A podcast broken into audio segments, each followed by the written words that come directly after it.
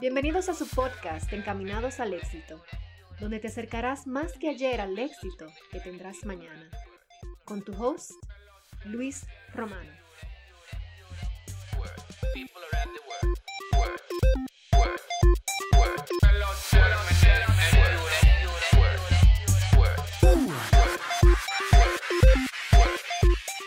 Hello, hello, muy buenas tardes, si es de tarde, si estás escuchando este, este episodio, nuevo episodio de Encamínate al éxito o Encaminados al éxito, muy buenos días si lo estás escuchando de día y eh, evening, como dicen aquí, si lo están escuchando ya de noche.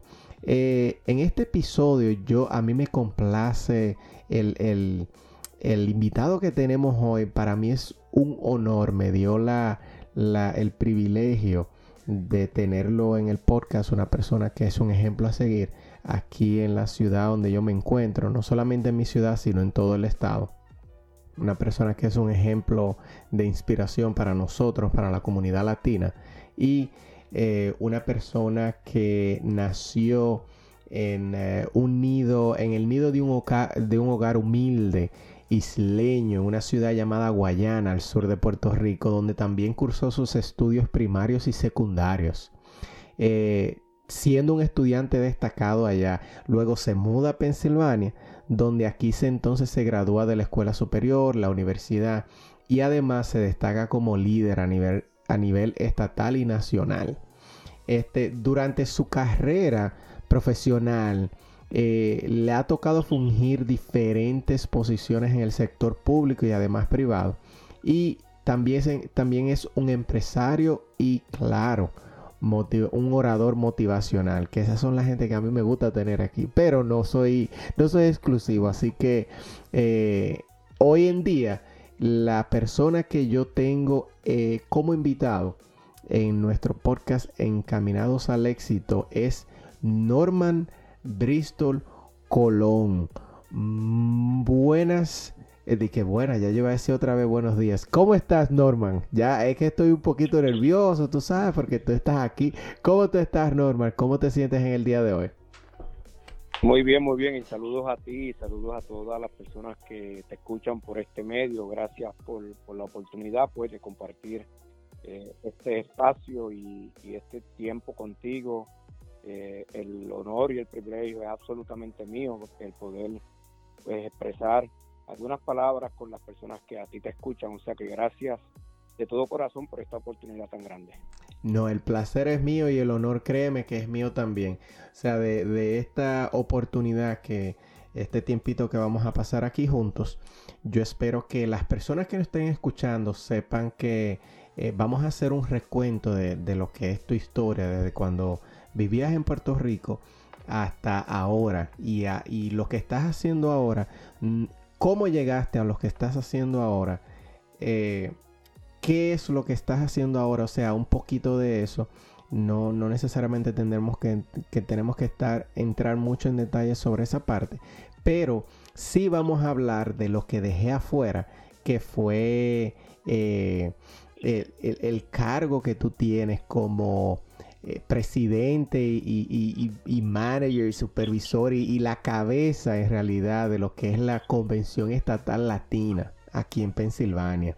Eh, es, algo de muy importancia. Yo creo que el trabajo que estás haciendo ahí es algo con demasiada importancia que quizás muchos no lo ven así ahora, pero yo sé que eh, va a tomar un rumbo que cuando se hable de gente latina aquí en Hispana, si no es que ya se hace, cuando se hable de, hispanos aquí en Pensilvania, se va a tener que hablar de la Convención Latina. Eh, tuve el privilegio de participar en la última y quedé eh, sorprendido de la cantidad de personas que están eh, dispuestas a, estar ahí con la, con la comunidad. Y no solamente latinos, sino me sorprendió ver mucha gente de muchas de muchas otras nacionalidades de ahí. Eh, muchas otras razas también que, que nos apoyan y saben la importancia que nosotros comunidad tenemos. Y nada, vamos a empezar de una vez, vámonos de una vez al fuego. Norman, y cuéntame, eh, ¿tú eh, viviste en Puerto Rico hasta qué edad más o menos? Bueno, viví en Puerto Rico hasta los 16 años, es cuando eh, me mudó al estado de Pensilvania a, esa edad, pero nací y me crié completamente en, Puerto Rico hasta los 16 años, como dije anteriormente.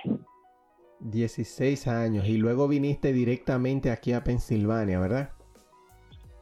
Sí, vine a Pensilvania como hacen muchos de nuestros hermanos puertorriqueños, hermanos inmigrantes, que nos mudamos a, este estado o, a otro estado de la Unión Americana en busca de mejores alternativas económicas eh, y en muchos casos alternativas de sobrevivencia.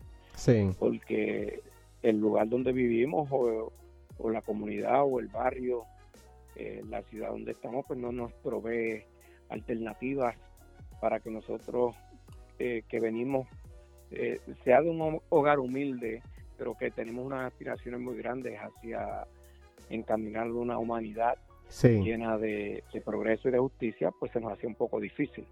Y es por eso que llegamos al estado de Pensilvania.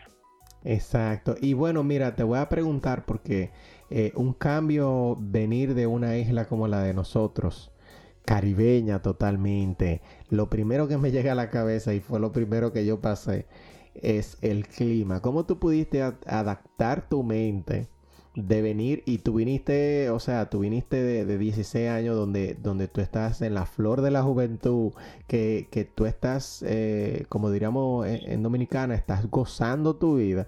Cuando vienes aquí a Pensilvania, eh, ojalá y no hayas venido en, en invierno directamente para que la, la temperatura no, no te abofete la cara. ¿Cómo fue esa experiencia tuya de cuando viniste aquí, ese cambio de vida? ¿Cómo, cómo tú lo viste?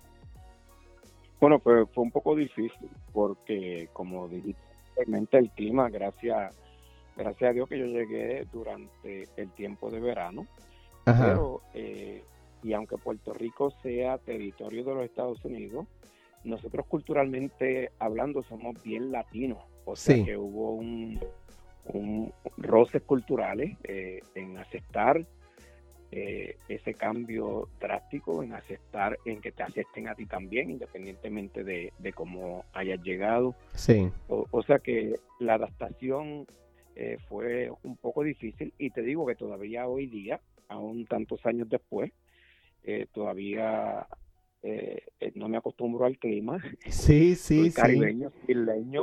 O sea que, que, lo mío es el sol, playa, sol y arena. Sí. Pero hay, eh, hay son sacrificios que se hacen por el, por el bienestar de uno, el bienestar de la familia, el bienestar de la comunidad. Por supuesto, tú sabes que tú no eres el único. Yo tengo, obviamente tú tienes mucho más tiempo que yo ya viviendo aquí, pero yo tengo alrededor de 15 años ya viviendo aquí y yo todavía no me he podido acostumbrar al frío y mucho menos al frío de Pensilvania con toda la nieve que, que cae. Y mira, ya una vez llegaste a aquí, ya Norman está en Pensilvania, un muchacho ya de, ah, me imagino que ya en ese entonces iba 17, 18, me imagino que lo primero que pensaste fue tratar de entrar a la universidad. ¿Qué, ¿Cómo fue ese proceso? Porque vienes de un país, como ya lo habíamos hablado, isleño, muy latino, ¿Tuviste problemas con el idioma? ¿Tuviste que, pasar ciertas cosas que, quizás fueron de, disgusto? ¿Cómo fue esa experiencia tuya? Bueno, al, llegar aquí, como dije anteriormente, llegué con, con, primeramente con el reto económico de no tener los medios principales para poder pues establecerme eh, y establecernos nosotros como familia en un mejor vecindario o en una mejor escuela o, o, en, de alguna manera en mejorar nuestra calidad de vida inmediatamente. eso, esos son procesos que uno pues eh, tiene que sobrevivir y eso fue en gran parte uno de los retos principales. Pero eh, llegué aquí sin saber nada de, bueno, sabía lo, lo, el inglés básico que se enseña en las escuelas públicas de Puerto Rico. Exacto. Y más aún es un inglés sumamente más básico porque yo vengo de un, de un pueblo en el área sur de Puerto Rico, que es Guayama, no necesariamente en San Juan, porque si en Puerto Rico la gente sí puede ser eh, sumamente bilingüe, pero son aquellos que viven en el área metropolitana de San Juan, no necesariamente los que vivimos en el campo. Exacto. Y por lo tanto se, se nos hace, se me hizo un, poco difícil y llegué aquí a los 16 años, mi último año de escuela secundaria.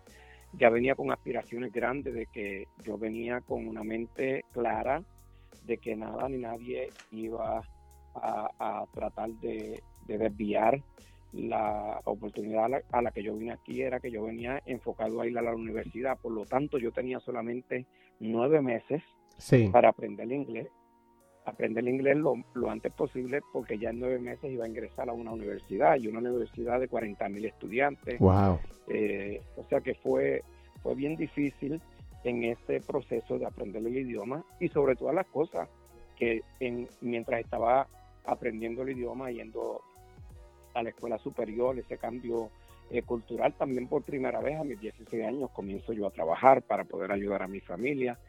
Eh, o sea que, y nunca antes lo había hecho. O sea que tiene esta... Todo fue como un choque. Sí. Como un choque completamente, un cambio drástico. Pero le doy gracias a Dios porque yo creo que eso me enseñó a valorarlo hoy día. Claro. Lo, lo que tengo, a valorar mucho eh, el sufrimiento ajeno y, y, sobre todas las cosas en entender y tener empatía lo que las otras personas tal vez están pasando porque yo estuve allí. Por supuesto. Y, y, por lo tanto es importante eh, para mí. Eh, hay un dicho bien grande que yo, que yo siempre mantengo claro y es el dicho que dice nunca olvides de dónde vengas para que siempre sepas hacia dónde vas.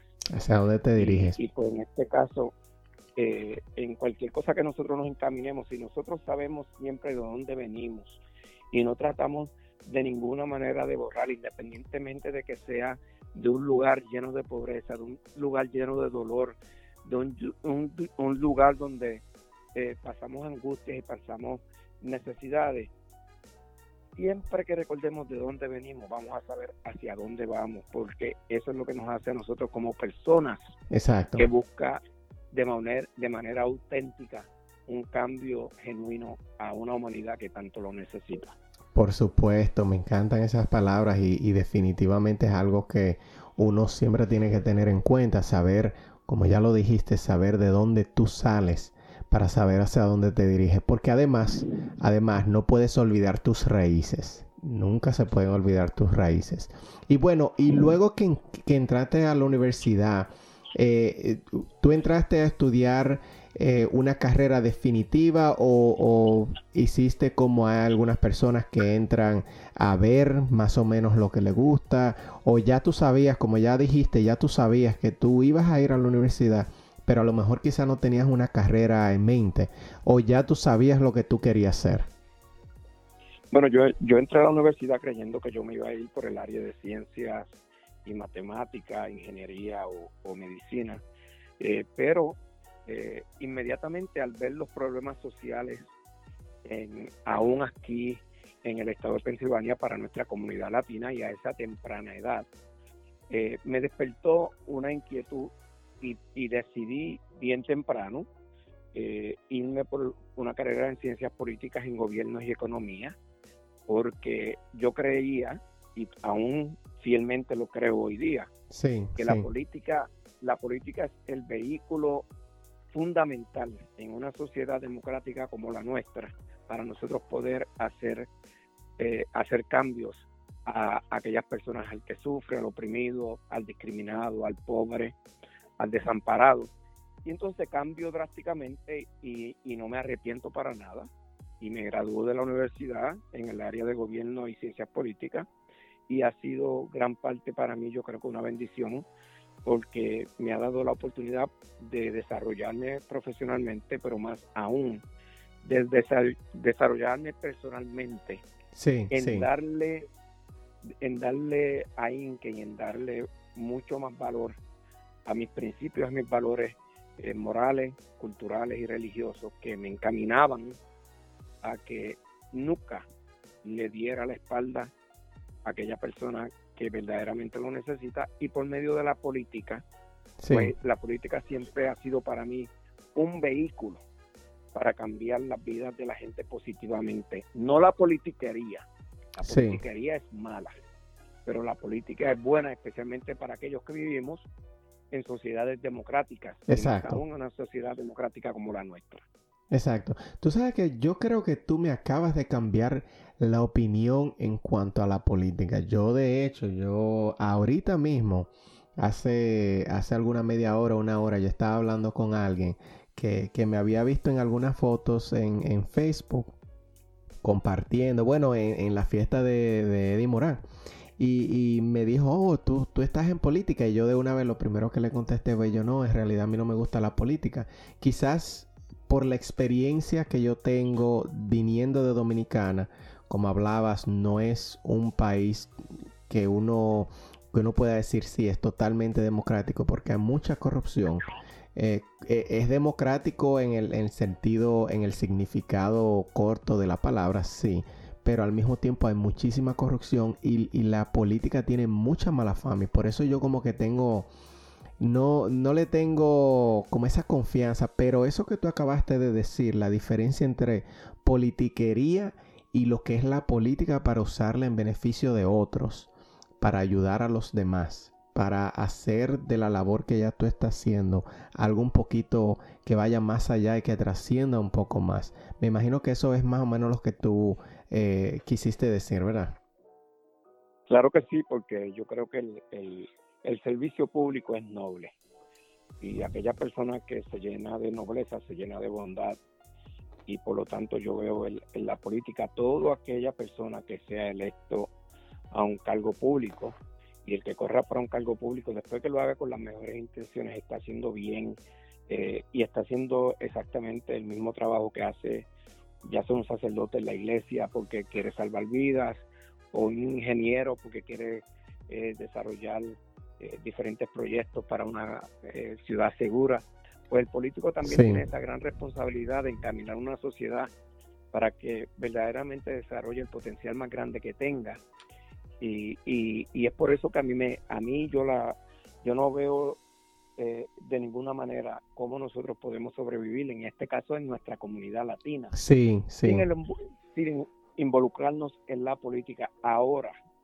Como tú bien lo mencionaste anteriormente, rechazo rotundamente la politiquería o la política barata, sí. eh, la corrupción en la política, la falta de ética sí, dentro sí. de la política y la corrupción. Completamente lo rechazo, porque yo creo que, que no podemos abusar de, de que la gente deposite en nosotros pues una confianza Exacto. Y, que, y que los traicionemos. Exactamente, diste en, el clavo ahí. Quizás voy a tener que leer un poquito más sobre, sobre la política y, lo tras, trascendental que pudiera llegar a ser para ver si me gusta un poquito más. Pero hasta el momento no está como en mi visión. Eh, a mí me gusta más, tú sabes que eh, yo le comentaba a la misma persona que a mí me gusta más ayudar a una persona que yo sé que tiene trascendencia. Eh, me gusta más como ingeniero al fin, me gusta como estar en el backstage eh, eh, haciendo, siendo estratega y, y tratando de, de, buscarle la solución a los problemas que, que se pueden presentar. Pero mira, una vez... los políticos, esos son los políticos más, más importantes por lo que porque son los que hacen ganar a, a los candidatos. O sea que, Exacto. Eh, con todo eso. Exacto, a mí me, me encanta ser estratega. Eh, eh, de eso, eso es una de las palabras que yo utilizo más porque me, me, me interesa, me gusta sol, eh, resolver problemas de, de, ese tipo de magnitud. Pero mira, no estamos aquí hablando pa, para hablar de mí. Estamos aquí para hablar más de ti. Mira, luego que tú llegaste a la universidad, hiciste tu, tu, bachelor's de, en ciencias políticas, tú entras directamente ya a lo que es el tren gubernamental, o sea, trabajar a nivel de, de del gobierno, o sea, de plazas públicas, o tú primero miras y ves lo que hay en, la, en lo que es la, el área privada tú de una vez te vas a lo público o te quedas en lo privado primero antes de entrar a lo público? ¿Qué te hace empezar en lo público también? Resulta que cuando yo llegué a, a Pensilvania, eh, existe, y todavía existe y existía lo que se llama el programa de educación migrante del estado de Pensilvania. Yo fui estudiante de ese programa.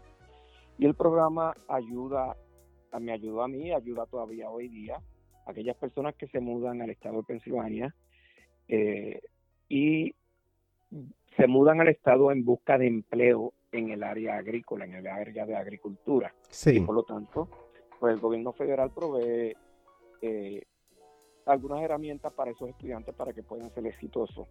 Y mientras yo fui estudiante migrante, eh, a mí me ayudaron grandemente, eh, incluso me dieron la oportunidad de yo testificar dentro y al frente del Congreso de los Estados Unidos cuando yo, yo ni siquiera sabía el inglés apropiado. Wow. Y ni siquiera sabía cómo eh, el significado tan grande que era, sobre todas las cosas, estar al frente de las personas más poderosas del mundo. Y ellos me dieron esa oportunidad de, de yo pues testificar al frente del Congreso de los Estados Unidos. Sí. Trabajé bien, bien cercano con el, senador que ya murió por el estado de Massachusetts, el senador Edward Kennedy, hermano del presidente de los Estados Unidos, y eso despertó en mí que cuando yo me graduara de la universidad, y se lo prometí a aquellas personas que me ayudaron, yo le dije, cuando yo me gradué de la, de la universidad, por lo menos un año después que yo me gradué, yo se lo voy a dedicar a ustedes para que yo pueda ayudar a otros estudiantes migrantes para que echen hacia adelante. Y una vez me gradué, el primer año lo que hice fue dedicarme al, programa de educación migrante y fue una de las experiencias más, satisfactorias que tuve sí. Eh, y una experiencia muy fascinante porque era como como decimos en inglés it was, was about giving back o sea que era dar de regreso después que me habían dado tanto a mí exacto y, y, y entré al área al área de, del gobierno federal el programa del gobierno federal y estuve ahí un pues un año y luego eh, uno de mis, de mis problemas principales era que en aquel entonces en el estado de Pensilvania posiblemente solamente el 1% o el 2% de los, de los latinos o hispanos eh, tenían un título universitario y para mí eh, yo, veo la educación como el pasaporte a nuestros sueños, a nuestras metas y a, nuestras aspiraciones.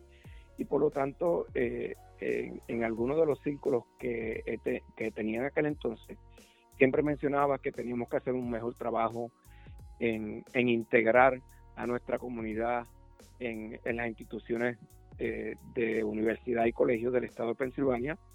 Y, después de haber trabajado en el programa Migrante un año, se me presentaron una oportunidad de, irme a una de las universidades públicas del estado.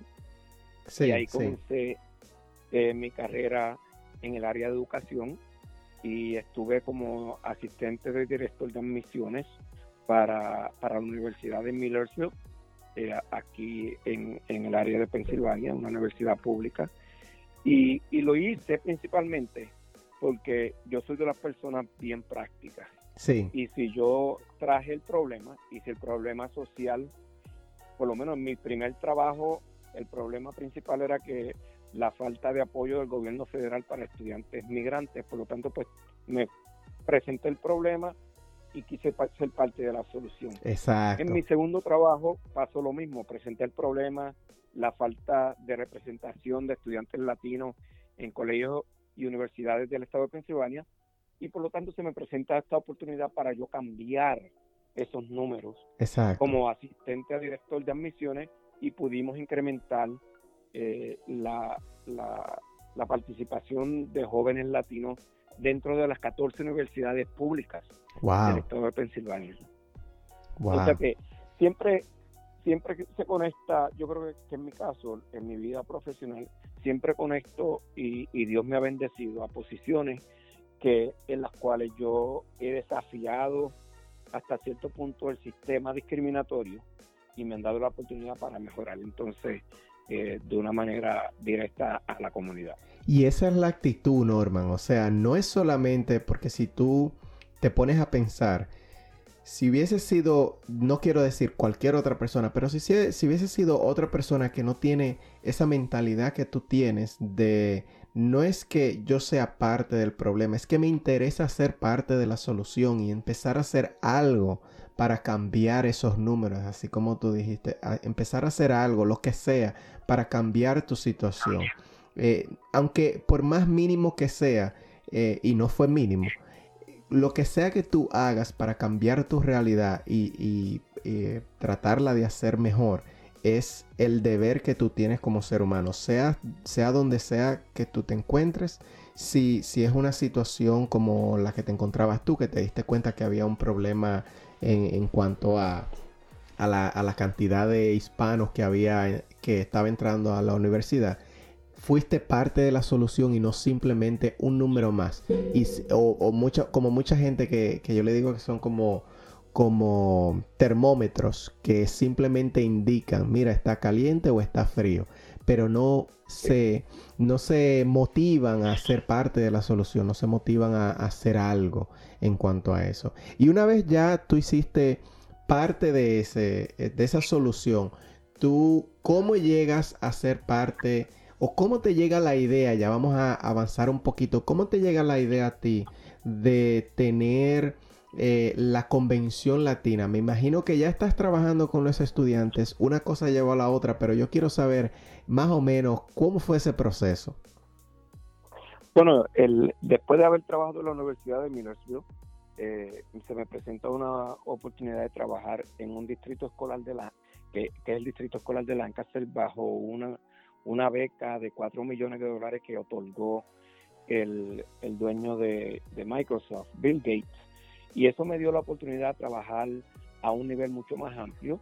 Y de ahí, por primera vez, el gobierno estatal de Pensilvania eh, ve el trabajo que yo estaba haciendo a nivel de, local y eh, surge un nuevo gobernador en Pensilvania, el, gobernador Edward Rendell, y me pide que yo sea el director de la oficina del gobernador para asuntos latinos para el estado de Pensilvania. Okay. Y yo con mucho orgullo acepté. Y en ese entonces, cuando yo era el director de la Comisión del Gobernador para Asuntos Latinos, eh, en, la pasada administración demócrata, eh, yo hice muchos proyectos y eran proyectos de, por lo menos teníamos la cumbre de salud, la cumbre de educación, la cumbre de desarrollo económico eh, y un sinnúmero de diferentes actividades. Y resulta que una vez se termina nuestro, nuestro tiempo en el gobierno y viene un gobernador nuevo, eliminó completamente lo que ya yo había logrado por ocho años dentro del gobierno de Pensilvania.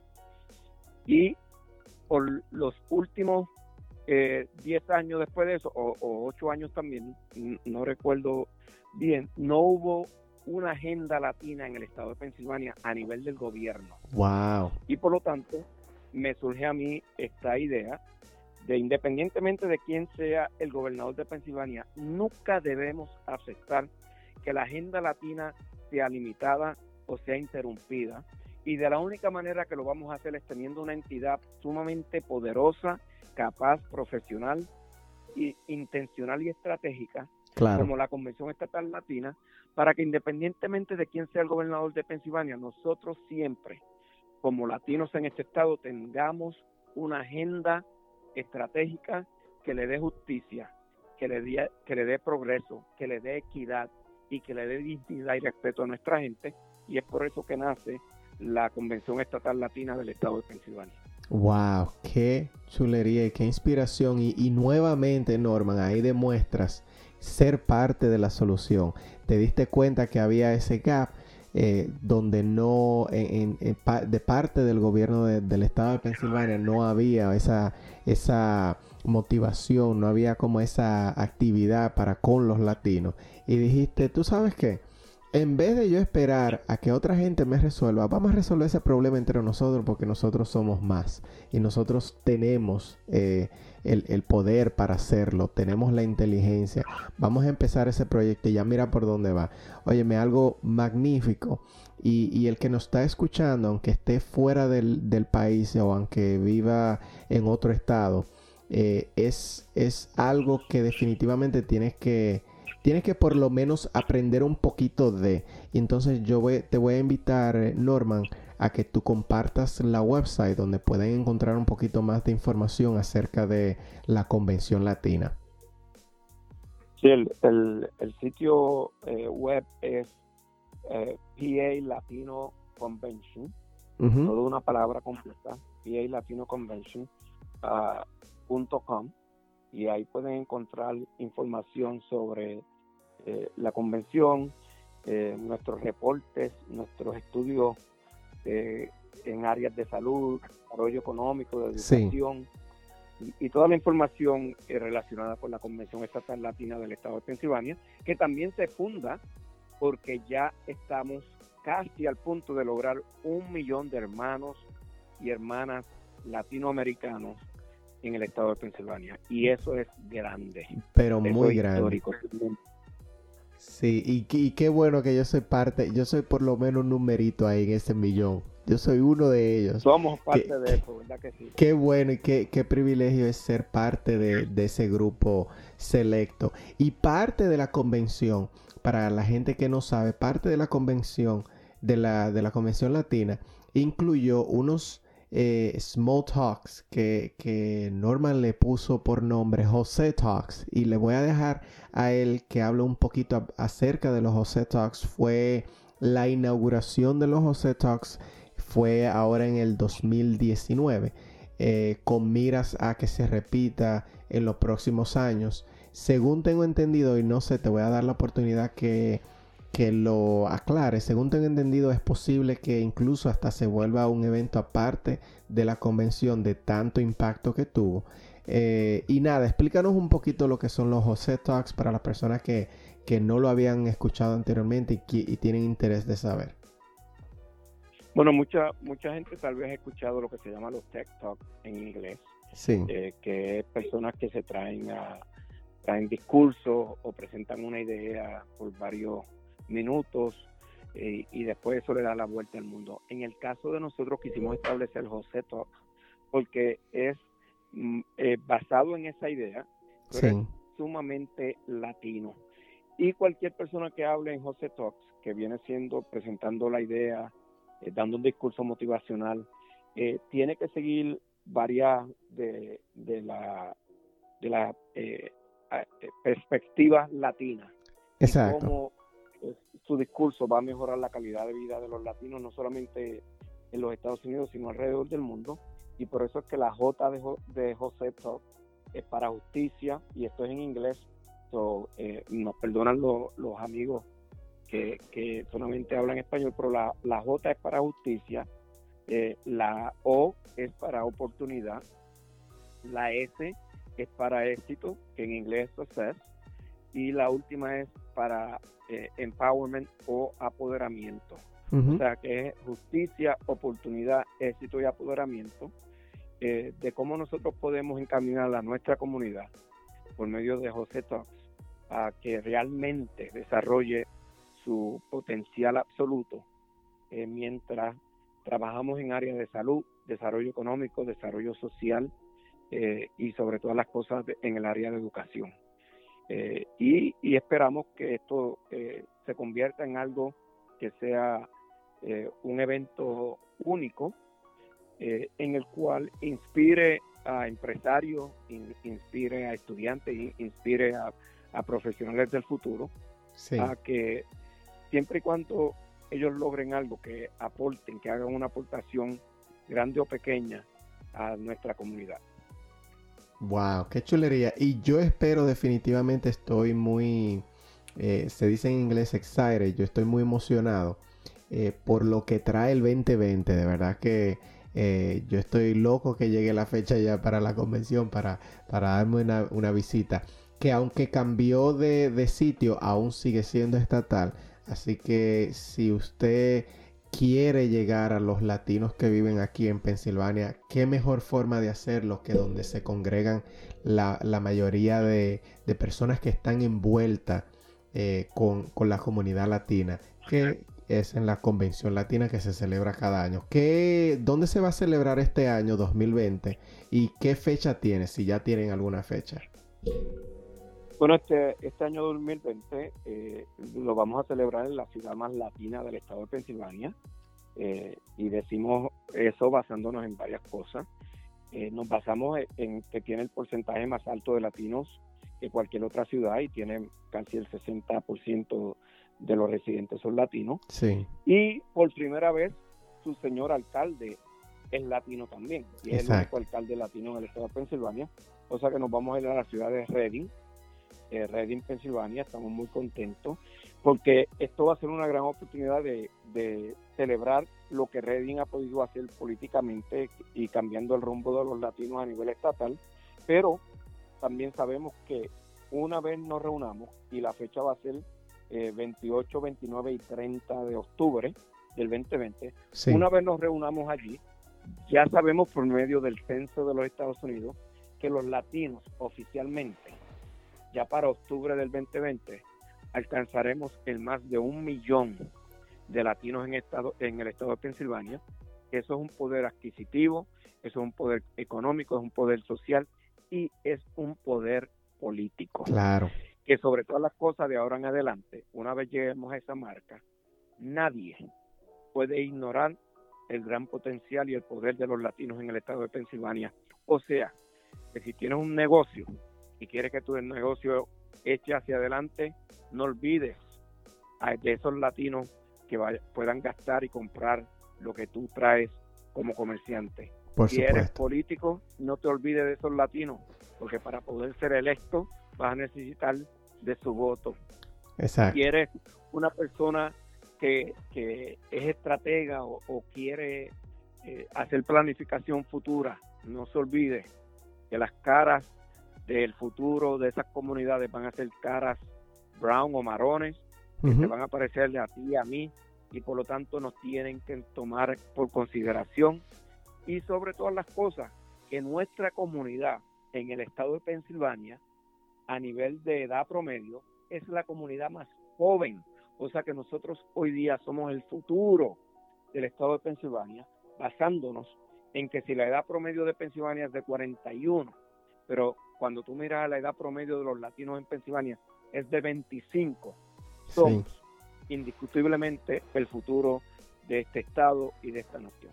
Por supuesto, qué chulería y qué, de nuevo, qué privilegio ser parte de, la historia y estar envuelto con personas como tú que hacen la diferencia, que están haciendo la diferencia para que esos cambios y, que a nosotros los latinos como comunidad nos tomen en cuenta desde todos los aspectos que acabas de mencionar, eh, político, comercial, de, de todo. Y, me encanta ser parte de eso. Mira, Ahora vamos a pasar, Norman, a unas preguntas que yo le hago a todos mis invitados y son acerca del éxito. Eh, porque yo pienso que el éxito deja huellas y yo quiero eh, meter en la cabeza a las personas que nos están escuchando que, que, hay, como un, hay como una pista si tú escuchas todas las personas que han tenido éxito de alguna manera u otra ¿Cuáles son las pistas, cuáles son las cosas comunes que esas personas hacen para estar donde están, para llegar a donde han llegado? Entonces, la primera pregunta que yo tengo para ti es, ¿qué tú consideras que es el éxito? Bueno, el, éxito es, colectivo para mí. Eh, sí. Nunca, una persona nunca llega al éxito solo. sí. Eh, para que uno llegue a saborear el éxito, uno tiene que sobre todas las cosas aceptar, entender y valorar todas aquellas personas que sacrificaron mucho poco para que uno llegara ahí. O sea que el, éxito es algo colectivo, es algo de comunidad, es algo de familia. Exacto. Y, y la persona que independientemente de cuánto dinero haga o deje de hacer, que no entienda y que sobre todas las cosas crea que lo hizo solo, ya con eso no es una persona, en mis ojos, exitosa, porque perdió lo más fundamental, que es el valorar a todos los demás que han aportado de manera, eh, eh bien representativa de que tú llegues a estás. Exactamente.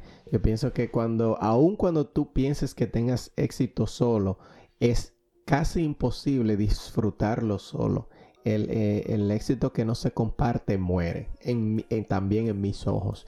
Y me encanta la respuesta que tú acabas de dar. Y luego de ahí, ¿qué tú crees, qué tú piensas que es tu inspiración actualmente?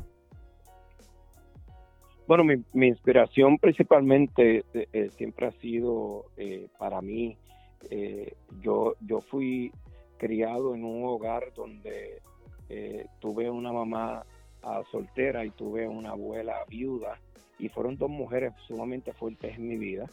Y para mí, pues esas dos mujeres han sido siempre mi inspiración porque eh, siempre me enseñaron eh, unos valores y unos principios que el dinero nunca puede comprar. Y entre esos valores siempre me enseñaron a mí que eh, la decencia de un ser humano, el éxito de un ser humano no se mide por cuánto dinero tú tengas en el banco o por cuántas tarjetas de crédito tú tengas o qué carro de lujo tú estás manejando. Ellas me enseñaron a mí que el éxito se mide cuando tú puedas irte a la cama en la noche y puedas dormir satisfecho porque hiciste bien a una humanidad que tanto lo necesita. Exactamente, qué mejor inspiración de ahí que vivir con esa visión y vivir con esa ideología en tu cabeza. Eso todos los días te, te despierta con una chispa y, me encanta. Qué chulo. Mira, y además de tu inspiración, ¿qué piensas, Norman, que son tus miedos? Yo siempre tengo que aclarar, aclarar un poquito la pregunta, porque hay mucha gente que se van a los miedos evolutivos, a nosotros como seres humanos, que le tienen miedo a un animal o al otro, pero yo en este caso estoy hablando más a los miedos, eh, digamos que, que son más mentales que que otra cosa, miedos incluso hasta filosóficos. A muchas personas que me han contestado que su miedo es no poder explotar su potencial al máximo. ¿Cuáles son tus miedos o qué tú has pensado que pudiera ser tu miedo, eh, Norman? Bueno, e, el, miedo mío y, yo creo que, eh, en muchas ocasiones eh, no es mío nada más, de muchas personas.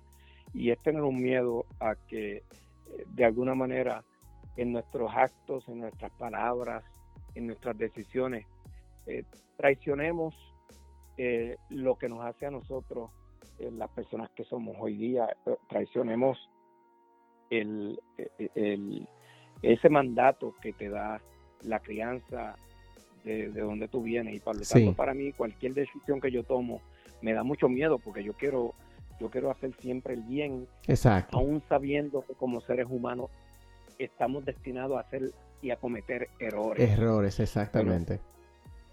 es un miedo muy grande de que no vaya a, yo a, a, de alguna manera honrar. Y, y es y es eh, súper difícil también. Es lo que acabas de decir, es súper difícil porque uno sabe que como humano en algún momento uno va a errar, entonces uno trata de tomar la decisión que en el momento uno ve que es la apropiada, que en el momento uno ve que, es la correcta. Y más sin embargo, puede que después de un tiempo te des cuenta que no haya quizás sido la mejor decisión que, pudiste haber tomado. Y, esta pregunta siguiente, yo creo que ya me la contestaste al principio, pero te la voy a hacer eh, de todas maneras. Digo, al principio de las preguntas. ¿Algún consejo que, haya, que alguien te haya dado y que tú siempre lo llevas pendiente? Bueno, eh, eh, yo tengo varias personas de diferentes razas que han sido mentores para mí y, siempre me, han dicho en todo lo que yo he hecho que nunca olvide de lo que, como se dice en inglés, to pay it forward. Que nunca olvide hacer exactamente lo que ellos han hecho conmigo, con otras personas. Exacto. Y, es un consejo que siempre llevo en el, en el corazón, porque eh, de alguna manera que tenemos que devolverle al universo. Cuando el universo es bueno contigo, claro. hay que devolverle al universo esa bondad, esa generosidad, ese cariño. Y, y yo creo que es lo que estas personas, mentores míos, han inculcado en mí. Exacto, vivir con abundancia, vivir con un propósito, vivir en propósito y con abundancia, que porque todo es un círculo. Lo que tú das bueno al universo, a la, a, la, a la comunidad, a ti mismo, eso siempre vuelve para atrás. Qué buena filosofía de tener. Y mira, algún libro que tú estés actualmente leyendo, algún libro que hayas terminado recientemente. Bueno, estoy leyendo un libro que se bueno, estoy leyendo dos libros. Uno es, eh, en, y los dos son en inglés. Eh, el primero se llama uh, Washington's Farewell, Founding Fathers Warning for Future Generation, que viene, eh, es la despedida de Washington. y el primer presidente de los Estados Unidos. Sí. Y entonces el, libro se titula La despedida de, Washington, el, el, ¿cómo se dice? El warning, el, ay mi madre. Eh, la, el, el warning, eso es como la advertencia. Creo que es Ajá, y dice la advertencia de uno de uno de los eh, eh, padres fundadores de la nación a, futuras generaciones. Y es bien interesante porque es un libro que ahora, con lo que estamos pasando en la nación, sí. Eh, viene bien, bien ligado a cómo nosotros estamos viviendo los Estados Unidos. Y el segundo libro se llama Jesús o, o Jesus CEO o Jesucristo oficial principal ejecutivo. Sí. Y es usando eh, sabiduría eh, bíblica para, para un liderazgo visionario. Me, me gusta es un libro bien interesante. Me gusta ese, lo acabo de escribir, lo escribí los dos, pero ese me llama mucho la atención porque tú sabes que yo soy, eh, te voy a compartir, yo soy parte del equipo de John Maxwell que es de liderazgo y John Maxwell es un pastor cristiano. Y, la, y muchas de sus enseñanzas son en base a conceptos bíblicos. Y de hecho, una de las cosas que, que dice es que si tú quieres aprender a hacer liderazgo, tú hay un ejemplo que todo el mundo lo conoce y es Jesús. Que no hay mejor manera de aprender un, buen liderazgo que siguiéndole los pasos. Y me gusta ese título de ese libro. Lo voy a, lo voy a conseguir y lo voy a añadir a mi lista de libros para leer. Y hablando de libros, aparte de esos dos, esos son los que tú estás leyendo actualmente. Pero yo quiero que tú quizás compartas con nosotros, con los que te oyen y conmigo, algún libro que, si hubiera un libro que tú me pudieras recomendar, que tú me, di, que tú me pudieras decir a mí, mira, tú no te puedes morir sin leerte este libro, ¿cuál sería? Que tú tengas en la eh, cabeza. para mí, hay, un libro muy reciente que, leí y se trata de la historia de, eh, Sonia Sotomayor, la, la, jueza de la Corte Suprema de los Estados Unidos y es, el primer libro eh, que ella escribió, eh, muy, muy buenísimo, que por lo menos para nosotros que vivimos en una sociedad como esta y que somos latinos y que estamos tratando de dar lo mejor, conecta mucho inspira mucho y motiva mucho para el trabajo que hacemos y siempre lo recomiendo a la gente que, que si quiere buscar la inspiración en alguien que todavía vive, que es parte histórica de la nación, porque ella es la persona de, descendencia latina de más alto rango en el gobierno de los Estados Unidos. Sí. Eh, siempre le digo a la gente, si, si tus héroes eh, son Superman o, o, Batman, eh, eso es problema tuyo, pero siempre buscan tener entre esos héroes alguien que vive, que tú lo puedes escuchar, que día a día está en la prensa, está en la televisión, porque entonces lo traes algo más real, más cercano a ti. Y ese libro de Sonia Sotomayor para mí me ha causado mucha inspiración. Excelente. Repite el nombre y, y eh, dónde, bueno, quizás en Amazon se puede encontrar, pero repite el nombre y me imagino que eh, lo escribió ella misma, Sotomayor. Sí, y se llama My Beloved World o, Mi Mundo Adorado. Sí, Mi Mundo Adorado de Sonia Sotomayor. Acabo de encontrarlo aquí en, en eh, Amazon, donde se encuentran todas las cosas. Y no me están dando un peso por esa promoción. Pero búsquelo en Amazon, que ahí lo puede encontrar. Aquí lo estoy mirando. Y también está añadido a esta lista de libros. Eh, vamos a la próxima pregunta. En, el... Ya hablamos del libro que te, que te impactó, los libros que están actuando, ah, que, que estás leyendo actualmente. Aparte de eso, ¿hay algo que, hay algún ritual, algo que tú haces todos los días que tú no dejas de hacer? Eh, ¿Algún hábito que tú no puedes dejar de hacer todos los días que, que quieras compartir? Bueno, hay, hay, dos, eh, eh, en, en, las experiencias nuestras como latinos, y esto para mí ha sido muy importante, existe que cuando viene al lenguaje profesional, eh, al lenguaje de, escribir eh, ya sea un ensayo, una carta o algo a nivel de negocio, de política o, de que sea, pues yo escribo mi idioma principal en ese en, eso es el inglés. Okay. Pero cuando cuando tengo que hablar de algo más profundo, de algo más cultural, de algo más eh, que sea a nivel eh, personal, pues no puedo escribir en inglés, tiene que ser en español. todos los días yo propongo escribir algo, una nota eh, en inglés o en español, para nunca perder ese, ese matrimonio de estos dos idiomas que para mí son fundamentales, pero sobre todas las cosas, porque me ayuda también a mí a nivel de, ya el otro día cuando yo voy a trabajar, ya vengo con una mente más clara, ya sé lo que quiero hacer, lo que quiero decir, y uno de mis metas es escribir mi propio libro. Exacto. por lo tanto, esto me ayuda mucho eh, a desarrollar destrezas que en cualquier idioma, el idioma siempre va a ser, yo creo, eh, una, una meta nuestra de desarrollarlo al máximo y va a ser para toda la vida. Exacto, qué chulo. Y me gusta eso porque eh, es una buena práctica. Es como dices, la práctica de escribir se ha perdido mucho. Ya la, la, la gente solamente escribe cuando va a escribir, a menos que obviamente sean personas que les gusta la escritura, pero normalmente ya las personas no escriben. Y es muy importante también hacerlo para vaciar un poquito de tu mente. Y mira Norman, por último, esta es la última pregunta ya que te voy a hacer para luego cerrar el, episodio.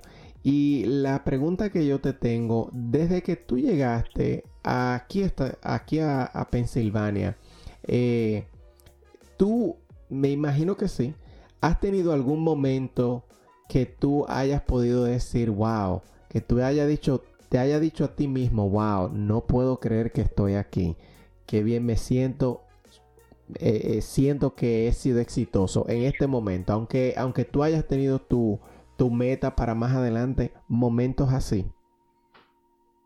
Oh, definitivamente. Eh, y, y, te dejo con esto. yo creo que, que, yo he sido bendecido de muchas maneras y, y, sobre todas las cosas he sido bendecido porque he tenido personas en mi caminar que me han enseñado muchas cosas y que me han enseñado que eh, yo puedo ir a la Casa Blanca y ir a un evento con el presidente de los Estados Unidos y tener una cena con él y con la, sociedad poderosa de los Estados Unidos. Y de ahí salir a la Casa Blanca que hay una o dos cuadras y lo que hay son personas deambulantes y tener el mismo la misma cena eh, sentirme de la igual manera eh, que no me incomoda ni me ni una ni la otra. Y por lo tanto eh, para mí eso es bien importante.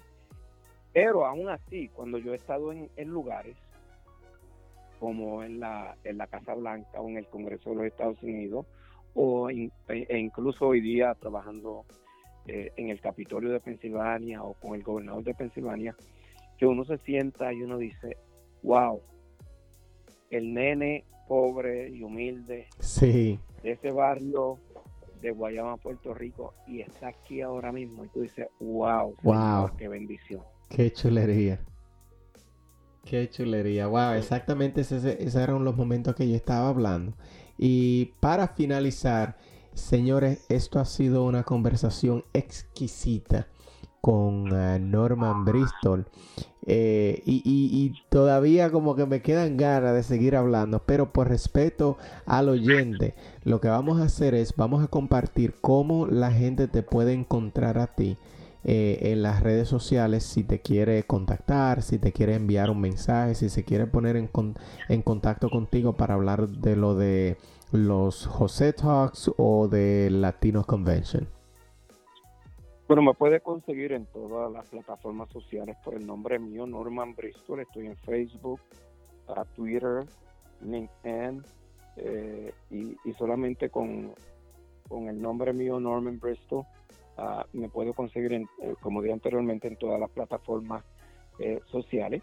También puedo dar mi correo electrónico que es nbclatino.gmail.com y ahí también me pueden enviar un, correo electrónico. Aprecio mucho eh, tener nuevas amistades y sobre todo tener espacios en el cual podamos de alguna manera compartir anécdotas y sueños y metas. Y una humanidad, una humanidad que, todos las compartimos y que tenemos toda una responsabilidad de protegerla, de quererla y, y de hacer el bien hacia los demás. Exactamente, y esa es la idea. Qué bonito tiempo he pasado aquí contigo, Norman. Para todo el que nos escucha, si nos, si nos empezaste a escuchar a medio tiempo, le puedes dar rewind, que eso es lo bueno que tienen los podcasts, eh, le puedes dar para atrás y escucharlo entero de nuevo. Este es un podcast que se escucha en todas las plataformas, bueno, en las principales plataformas de podcast como Apple Podcasts, eh, Spotify, TuneIn y Google Podcast. También yo comparto mi podcast en las redes. No, me pueden encontrar a mí personalmente en Facebook. Solamente tienen que buscar Luis Romano y me van a encontrar. Y también en Instagram eh, la cuenta de, del podcast es Encamínate al éxito. Así mismito lo pueden encontrar ahí. Yo usualmente subo un, un pequeño corte de lo que fue el episodio para que la gente se interese y eh, para que por ahí se entere de las demás cosas que yo comparto. De nuevo es Encamínate al éxito y a Norman Bristol lo pueden encontrar también por su nombre por todas las redes sociales, Twitter, LinkedIn, Facebook. Así que ya ustedes saben, no le quito más tiempo. Muchísimas gracias por escucharnos y hasta la próxima.